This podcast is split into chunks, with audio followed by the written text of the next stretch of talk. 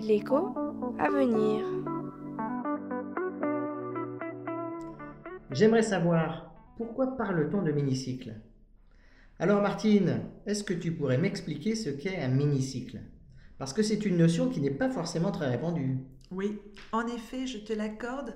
Pierre-Olivier, un mini-cycle n'est pas forcément d'un grand intérêt d'analyse en dehors des experts en conjoncture et des marchés financiers. Nous avons vu que le cycle des affaires dépendait des variations de l'investissement des entreprises.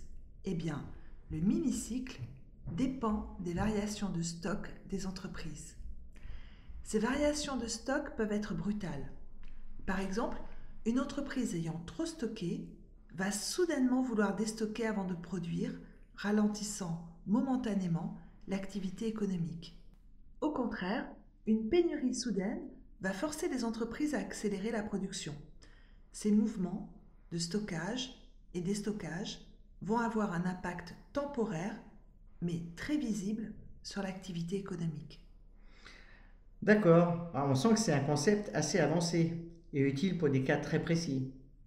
Et on l'appelle mini-cycle parce qu'il est très petit En effet, Pierre-Olivier, petit et pas très costaud. Il est en effet faible en durée et en amplitude, car il ne provoque pas une récession par exemple.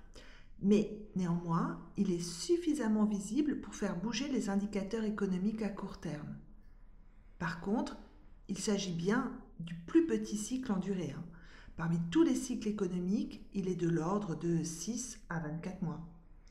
D'accord, donc un mini-cycle dure euh, quelques mois, quelques trimestres, et il est dû aux erreurs de prévision des entreprises qui vont trop ou pas assez stocker.